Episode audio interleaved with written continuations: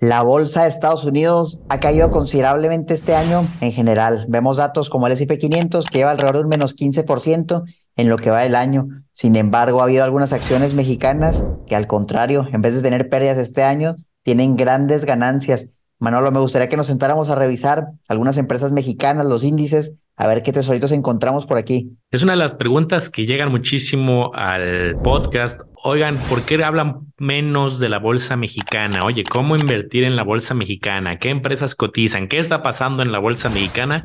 Y creo que este episodio nos va a dar un panorama bastante eh, bueno, introductorio para saber la situación actual, qué ha pasado y entender un poco más. Omar, como siempre, encantado de estar aquí contigo. Pues vamos a, ello, vamos a revisar qué es lo que ha estado pasando y cómo se puede invertir.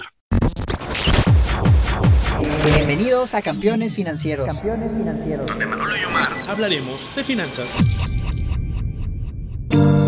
Este episodio está patrocinado por la comunidad privada de Manolo y Omar en Discord, donde vas a encontrar lives mensuales, noticias, reportes de acciones y ETFs, calculadoras privadas y el total acceso para que puedas preguntar lo que gustes a Manolo y Omar. Te invitamos a que te unas. Dejamos los enlaces en la descripción de este episodio.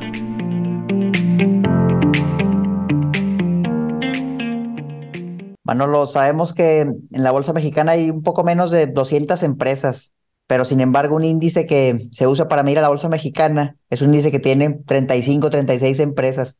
Entonces, pues realmente es bien poquito, ¿no? Comparado al total, a lo mejor no es tan representativo.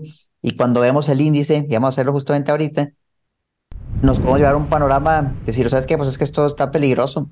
Y fíjate, por ejemplo, aquí últimos cinco años, la línea azul es el IPC, índice de precios y cotizaciones, las 35, 36 empresas, se supone que más grande de la bolsa mexicana y lo ves y dices, oye, en cinco años pues lleva 7%, pues imagínate por año, Manolo, como 1%, definitivamente nada rentable para quien invirtió en el índice. Ves el SP500, que es la línea roja, y lleva 48%. Y bueno, pues ya casi un 10% anual está más decente. Pero fíjate, cuando te vas más para atrás, Manolo, cómo esto cambia y las líneas se invierten. ¡Pum! De repente, ¡ah, caray! ¿Qué pasó? Ahora la línea azul de 2002 a la fecha, 20 años, 700%. El SP500, 243. Yo lo que nunca entendí, bueno, es qué pasó aquí, qué pasó aquí por el año 2001, 2002 a 2007. Fue un crecimiento exagerado en, la bolsa mexicana, en el índice, vaya, de 400%. Nada más que ahí, Manolo, como que ya fue más lento, el crecimiento más lento y los últimos años, la verdad es que ya no ha hecho nada. Pero a mí me encantaría saber tu opinión, Manolo. ¿Tú tendrás algún dato, algo de qué pasó aquí que la bolsa mexicana explotó? Yo dije, habrá habido una devaluación o algo así, pero pues no, ya busqué y no. Entonces parece que sí creció por méritos propios. Sí, fíjate, hay un, hay un dilema interesante cuando estamos analizando los rendimientos. El pasado no garantiza el futuro, pero nos ayuda a entender justo qué es lo que ha sucedido. Y cuando abres mucho el panorama de la bolsa mexicana, justo pasa algo muy, muy curioso, que esa época de, de los 2000, veíamos años con crecimiento del 35, 40%, que no se ha repetido en los últimos eh, pues, prácticamente en muchos años, salvo el crecimiento de, del año de la caída de la pandemia y que luego tuvo crecimiento, es difícil, ¿no? Materializarlo. Entonces, yo lo que te diría es, pues veníamos de México de situaciones complicadas de crisis en los 80, en el 94, 95, pero ya para la época de justo del 2000, recordemos que en el lado de Estados Unidos estaba la crisis de la burbuja, empezó una de las crisis importantes en Estados Unidos en muchas empresas tecnológicas en el mundo, pero México no se vio tan impactado. Ahorita vamos a ver el tipo de empresas que cotizan en la bolsa mexicana. Entonces recuerden que lo que pasó de crisis en el 2000 fue más como tema tecnológico y fue en otros, este, sobre todo en Estados Unidos. Y México, pues tenía un panorama favorable. Las empresas que estaban en la bolsa se le veía crecimiento, se hablaba mucho de eh, México como potencia, sabemos que es un país en vías de desarrollo, pero económicamente se visualizaba en una época de, de siempre estaba como esta, estos cinco países entre Brasil, entre China, entre India, entre México, se hablaba de eh, futuras potencias o países con muchísimo potencial de crecimiento. No estoy diciendo ahorita que México no tenga lo suyo para poder ser una potencia, pero yo creo que sí hubo un crecimiento que fue acelerado por la coyuntura de ese momento, que luego cambiaron las circunstancias y que a mí me costaría trabajo pronosticar que va a haber años de 35, 40, 40 y tantos seguido como sucedió en la época, esa época dorada que estamos viendo ahí.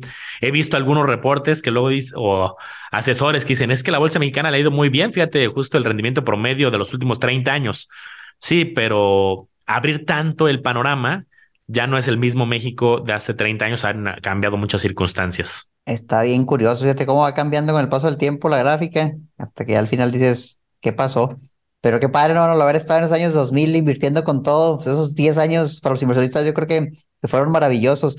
Me gustaría meterme más a las entrañas, Manolo, de ahora sí, qué es lo que hay adentro de todo esto, ¿no? Porque ya conocemos el S&P 500, ya vimos que mayormente es tecnológico, pero está diversificado, salud, etcétera, pero que está en el IPC. Entonces, para eso encontré la página del Nasdaq, ¿no? El ETF que sigue al IPC, una página de BlackRock que tiene mucha información muy valiosa.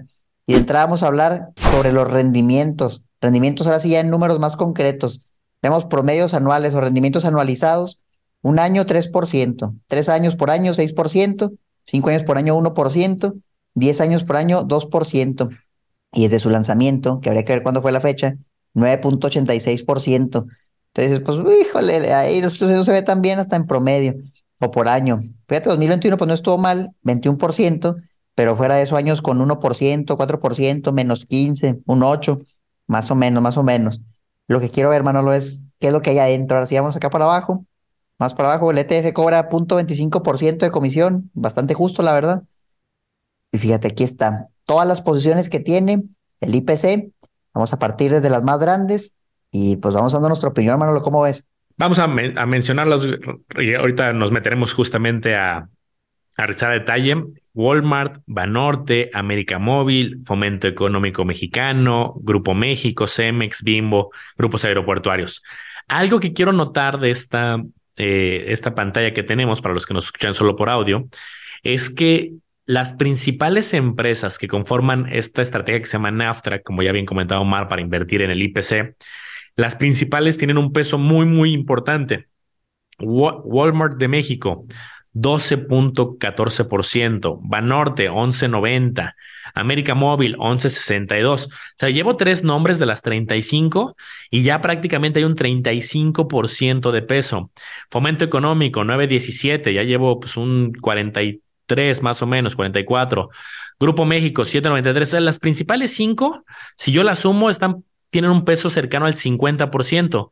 Quiere decir que la número 25, 28, 30, 34, 35, pues ya van a tener un peso, pues que ya no va a ser muy representativo y que le va muy bien a, pues no sé, a regional, que le va muy bien al CEA, que le va muy bien a, a Liverpool, pues sí, pero pesa 0.77, 0.60, 28. Entonces creo que es un ETF que te tiene que encantar Walmart, te tiene que encantar Banorte, América Móvil Fomento Económico Mexicano y Grupo México. Si es que es que hasta cinco empresas les ve un potencial que van a crecer muchísimo sus ventas, utilidades, pues bueno, puede ser una tesis para ti. Muy cargado a las primeras cinco. Vamos, por ejemplo, a poner de comparación al S&P 500 y aquí están las primeras cinco.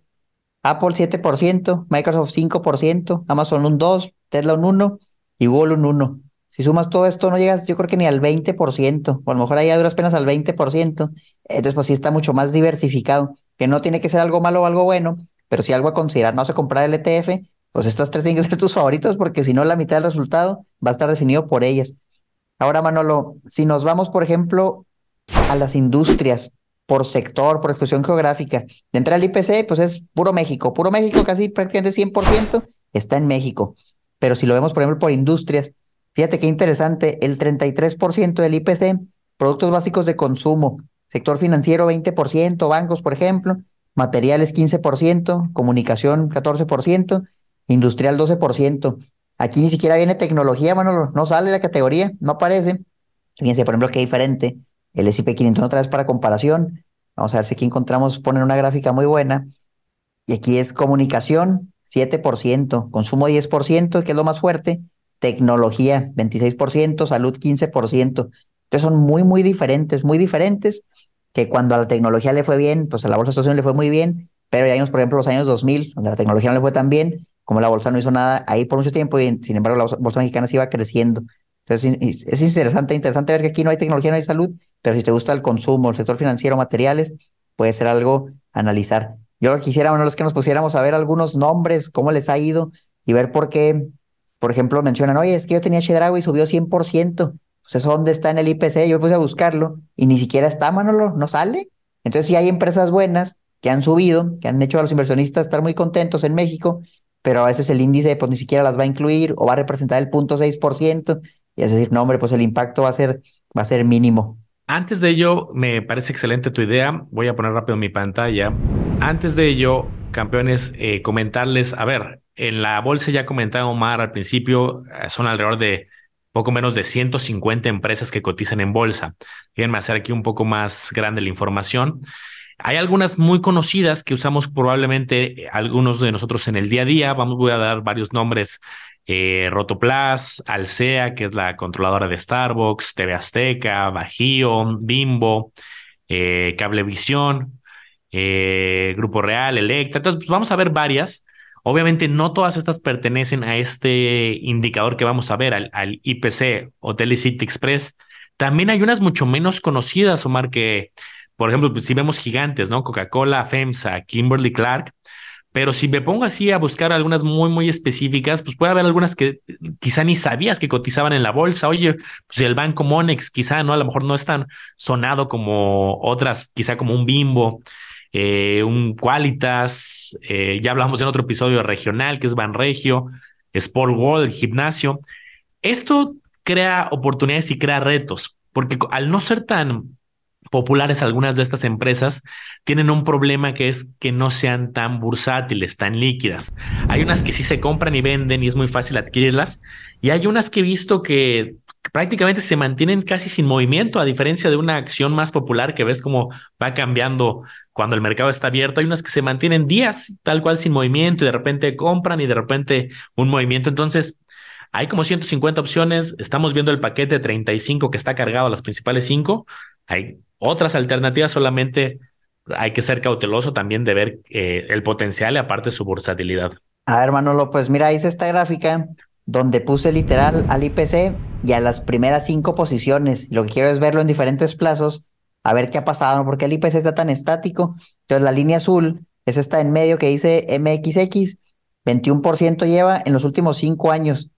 Bueno, pero también me voy a los últimos cinco años, lleva 7% de 2018 a 2022. Tenemos algunas que están arriba, por ejemplo, la más grande era Walmex, Walmart, y fíjate, Walmart de México, 59% en los últimos cinco años. La verdad es que está muy bien, está excelente, y es la posición más grande. Tienes otra como Banorte, que también era de las primeras, 36% en cinco años. Está razonable. Y luego hay unas que están en negativo, pero fíjate, lo que quiero mencionar con esto es que algunas empresas del IPC les va bien, pero a algunas también les va muy mal. Aquí tengo otra gráfica donde añadí algunas no tan grandes. Por ejemplo, Bimbo. Viene Bimbo y dices, oye, pues a Bimbo le ha ido súper bien. Si nos vamos, por ejemplo, a los últimos cinco años, 98%.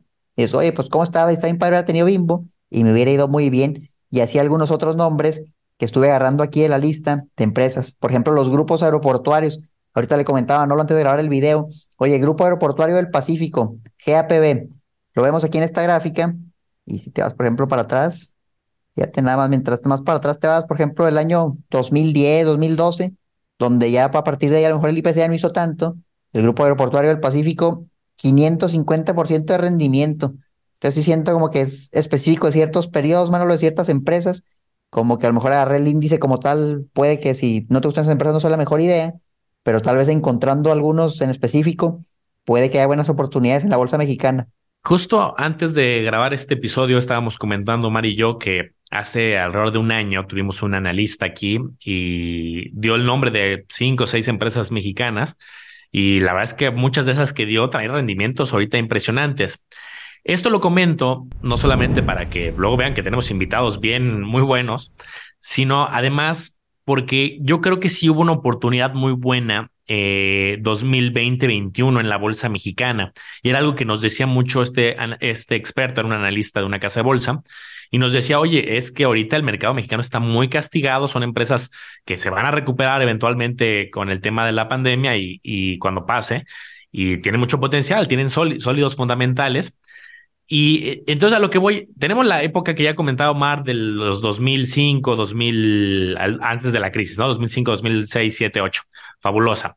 Luego hay el aplanamiento, y esto lo comento porque van a ver justo lo que ahorita comentaba Omar, algunas empresas que han tenido crecimientos bien interesantes, pero sobre todo si tú te metes a ver crecimientos 2021 a 2022.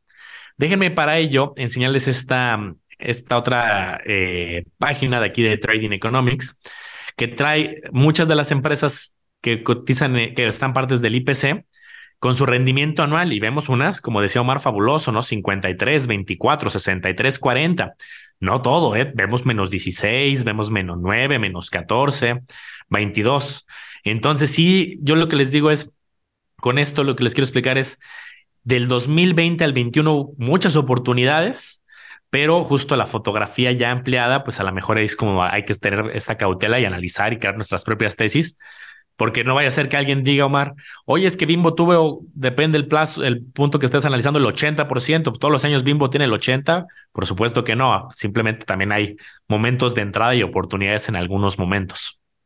Sí, eso es bien importante y aquí yo creo que ya se pone mucho más complejo el tema, porque ya son acciones individuales. Ya vimos que a lo mejor el ETF el índice como tal es, complicado, le ha ido complicado en los últimos años, pero si tú agarras ciertas empresas y son buenas empresas, traen buenos fundamentales y las agarras a buen precio, que es justo lo que nos decía el analista que traímos en ese momento, pues ve los resultados que puedes tener, son resultados muy buenos, nada más que si ya es como el último escaloncito en las inversiones, no Manolo, analizar acciones, toda la metodología que hemos, eh, tenemos detrás, que hemos mencionado aquí en el podcast muchas veces, también en su canal, yo en el mío, pero ahí está la oportunidad, la oportunidad puede que esté, y como es un mercado que a lo mejor no, no se ve tanto, por ejemplo, ah, pues el índice no le fue bien, mejor ni lo voy a checar, yo creo que hay más posibilidad de encontrar buenas opciones porque no hay tantas personas cazando. Así te vas a la bolsa de Estados Unidos, las empresas más grandes, pues hay muchos ojos, no hay muchos ojos, entonces también es difícil encontrar un, excelente descuento.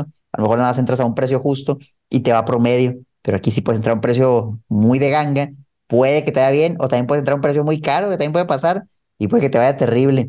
Se ve padre. Yo creo que estaría bien volver a invitar a ese cuate, a otro cuate, Manolo, que nos hable algunas acciones que le ven potencial, porque ese episodio envejeció muy bien. Sí, estuvo bastante bueno. Y Omar, tú traes información ya específica también por algunas emisoras, ¿no? Estuve viendo ah. algunos nombres, sí. antes de ello, me gustaría, justo para ir un poquito de lo general a lo específico, creo que una pregunta que va a dar lugar mucho y que va a despertar ahorita apetito con los campeones. Oye, y pues bueno, ya este año estamos de salida, pero pues, ¿por dónde va ahorita el, si del 2021 al 22 hubo un montón de oportunidades? Del 22 al 23 habrá, creo que vale la pena, como dices, invitar al analista. Pero yo nada más para como dar algunos datos y que el campeón pues puede ir haciendo sus, su tesis. Eh, el próximo año, ¿cómo pinta? Un poco para México. Al final, obviamente depende de cada empresa, como siempre hay que analizar, que es un tema intermedio avanzado, analizar las empresas, pero también pues cómo le va a ir a la economía mexicana. Y esto me lo quiero echar muy rápido porque podemos hacer luego otro episodio de panorama económico. Pero igual, esto no es un tema de México. Ya sabemos que México y el mundo trae ahorita temas de inflación elevada. ¿Y qué es lo que se está visualizando, Mar? Y esto obviamente afecta a las empresas, sus márgenes, su capacidad de si suben los precios o no. Pues de entrada lo que se está viendo mucho, y esto tiene pues, que ver con el rendimiento de la bolsa, pues todavía este año cerrar con inflación elevada, 2023 también continuar con inflación elevada y hasta el 2024 se ve calma. Acuérdense que hemos hablado mucho en varios episodios que la inflación es algo que ha sido eh, un factor que ha estado asociado con cierta medida a la volatilidad en la bolsa para tenerlo como cautela que probablemente 2023 también vaya a ser complicado. Y también antes de meternos con Omar muy específico a nivel eh, acciones, también me metí a ver pues, un poco el panorama de crecimiento 2023 para el PIB, que es un factor importante para que crezcan las empresas, pues también pinta retador el crecimiento del PIB con información de la OECD eh, OSD de este 1.6% y en 2024 se repone un poquito al 2, pero también pinta complicado y me estoy metiendo mucho más a muchos indicadores de incluso de las propias autoridades y si visualizan que el 2023 pues va a ser complicado el crecimiento entre un 1.2 y 3% para el 2023, depende mucho del reporte, pero para que sepamos que viene una recuperación quizá, pero también hay mucha cautela y crecimientos eh, acotados con alta inflación todavía. Sí, va a ser un año complicado y, a lo mejor vale la pena explorar algunas opciones que posiblemente no se vean tan afectadas por una posible recesión o por una posible crisis. Entonces yo quisiera mostrarles algunos nombres, algunos datos de pronósticos que tienen los analistas, modelos matemáticos que encontramos en páginas como Investing, a ver si sacamos algunas ideas o empresas que han subido pero ¿será que van a subir más o será que no? Entonces, mira, pues aquí tengo algunos nombres, vamos viéndolos. Por ejemplo, me acuerdo mucho de esa analista que mencionaba Chedraui y muchas personas han comentado, oye, pues yo sí compré Chedraui y me fue bien. Mira nada más, en lo que va el año, 118% en un año completo, vaya, 118%, qué, qué locura. Pero te das, por ejemplo, cinco años atrás, y digo, no está mal, 114, pero la gran mayoría, fíjate, hasta parece, te decía ahorita la gráfica de Tesla, es un incremento muy considerable. Cuando Tesla subió, ahorita pues ya de 50% hacia abajo, pero en su momento sí se veía. Últimos 10 años, 117, es decir, ha subido más en un año que lo que ha subido en los últimos 10 años. Entonces, fíjense cómo si es un, es una cuestión de, de, tiempos, de a qué momento le vas a entrar, porque si lo hubieras entrado hace 10 años, pues ahorita dirías, oye, nada más este último año recuperé todo lo que no había ganado en, los últimos 10 años. Entonces, ¿qué dicen, por ejemplo, los analistas de Chedraui? Yo me acuerdo mucho que nos comentaban cuando hablábamos con, con la persona experta de la bolsa mexicana, que nos decía, ¿sabes qué? Es que tiene la mayoría de sus ingresos en dólares, está abriendo muchas tiendas en Estados Unidos y, estaba parando la, la, idea, que lo está yendo muy bien allá. Pero fíjense, ahorita la acción está a 83 pesotes. Tú puedes comprar una acción a 83 pesos. Los analistas en promedio, que son nueve analistas, creen que debería valer 79. Entonces, pues ya está arribita de lo que dicen los analistas. A lo mejor ya pues, con la subida que tuvo, cómo no, ya subió el 100%. Y los modelos matemáticos de investing dicen que debería estar en 118. Y es muy variado, unos 66, otros 160. Aquí habría que validar, Manolo, la información financiera, porque acuérdense que estos modelos jalan la información del mismo portal que viene de los reportes, pero hay que ver si con empresas mexicanas funciona igual de bien que con empresas, por ejemplo, de Estados Unidos, a ver si no hay un dato ahí curioso, algo que, que tenga que ajustarse. Yo tomaría esto con cautela pero sirve de referencia. Entonces, pues, oye, Chedraui lo es, y, y, bueno, a lo mejor ya, ya no es una mega ganga como era antes, pero ¿qué tal, por ejemplo, si nos vamos a otra? A Bimbo, Manolo, a Bimbo. Bimbo en el último año, 61%. Qué locura. Últimos cinco años, 119%. Está maravilloso. Últimos 10 años, 186. Es una empresa que le ha ido bien y es relativamente consistente. Aquí tuvo unos años que no hizo nada y luego tuvo una mega subida si se ponen a pensar, la gente, haya recesión o no, pues probablemente siga comprando pan. Oye, voy a ir a comprar el pan, voy a hacer unos sándwiches. Realmente es un producto, yo diría de la canasta básica que necesitas comprar, que vas a tener tus productos. Entonces es un producto que en tiempo de recesión la, va a hacer bastante bien. Por ejemplo, los analistas, ahorita la acción está en 87, los analistas dicen que debería estar en 77, ya también está arribita. Y lo que dicen los modelos matemáticos es que debería estar en 100. Entonces también, Manolo, ya subieron mucho, a lo mejor ya no son la mejor ganga. ¿Tú qué opinas? Yo creo que eh, al ver la opinión de algunos de los analistas y la evaluación, algunas tendrán potencial, algunas no. Yo creo que vale la pena. Este episodio va a despertar mucho apetito y decir, oye, a ver, pues ha sido interesante algunas. Eh, creo que puede ser un año complicado y hay varias empresas que cumplen esta característica que dices que son más defensivas. En época complicada se continúan. Pero, pues como todo, hay que revisar su evaluación, su potencial de crecimiento, sus estados financieros. Entonces me gusta como el lo que puede despertar este episodio. Yo la verdad te voy a decir cómo incorporaría el IPC o empresas mexicanas a mi estrategia. Yo la verdad es que no es un índice que planee hacer un DCA y comprarlo siempre. Más bien creo que la bolsa mexicana es de monitoreo, empresas muy particulares y de momentos. Si vimos en los últimos 10 años, aunque no garantiza el futuro, pues han sido un desempeño no tan favorable, ¿no? Veíamos un 3%, creo que analizado, dos y tantos. Pero, pues, quien invirtió oportunamente en el 2020-21, pues ahorita trae algunas empresas con 50, 60%. Entonces, eso me invita a la reflexión no solamente en México, sino en varios países emergentes, que hay buenas oportunidades para que estarlas cazando. Y para tema general de hacer DCA, yo uso algunas otras estrategias, pero no descarto echarle un ojo a empresas muy particulares que pueden tener potencial. Y algo más, Omar, que creo que vale la pena también comentar, eh, es que si tú buscas esta palabra y buscas desliste BMV, o sea, Bolsa Mexicana de Valores, te van a salir un montón de notas que te van a dar una pista de algo que ha estado pasando. Eh, adiós a la Bolsa Mexicana, y X empresas aprueba su salida, desliste de empresas, pasó su momento, eh, entonces, hay muchas empresas que en lugar de sumarse a que cotizar en bolsa, han decidido salir de ella. Eh, este es un tema que, que ha pasado, Omar, en los últimos años. Lo hemos platicado también, lo hemos cuestionado, que hay ciertos países donde cada vez hay más empresas que podemos comprar y las mexicanas, al contrario, han salido nombres en los últimos años que deciden retirarse. Que eso no quiere decir que la empresa vaya a quebrar o algo en particular, simplemente que ya el inversionista promedio, como tú y como yo, como Mar, como los, la mayoría que estamos aquí escuchando, y ya no podemos invertir, ya se vuelve privada y ya habrá socio stopper de forma privada, ya no pública. Cuando pase eso, te van a avisar, van a mandar comunicados, la casa de bolsa te va a escribir, en el grupo de Omar y en el mío está la gente muy activa avisando, en muchos portales de noticias sale, y entonces, pues eso quiere decir que va a haber una fecha donde ya no vas a poder comprar y vender y pues o la vendes antes o te sales este, justamente cercano a la fecha. Y nada más ten, cuidado porque pues, es un fenómeno que ha estado sucediendo. Esperemos que en próximos años la situación se revierte y haya más apetito por nuevas empresas. Y eso es un tema delicado, la salida de empresas. Y la realidad es que lo que hemos visto es que muchas veces este tipo de empresas, si bien cotizan en la bolsa y son públicas, la parte controladora es una familia, ¿no? Un grupo de, de familiares que tiene el 70%, el 80% de la empresa. Por ejemplo, yo estaba viendo ahorita al grupo Electra, no porque me interesa invertir ahí, sino nada más para comparar, por ejemplo, el dueño, cuánto tiene grupo Electra y era más del 70%. Entonces, pues sí, a lo mejor ahí está en la bolsa, pero pues realmente no, no vas a tener a lo mejor ni derecho a voto porque pues tiene la mayoría ya y a lo mejor es muy distinto, entonces para ellos es fácil. Ah, pues nada más compro el restante y me salgo, porque al final de cuentas no es mucho.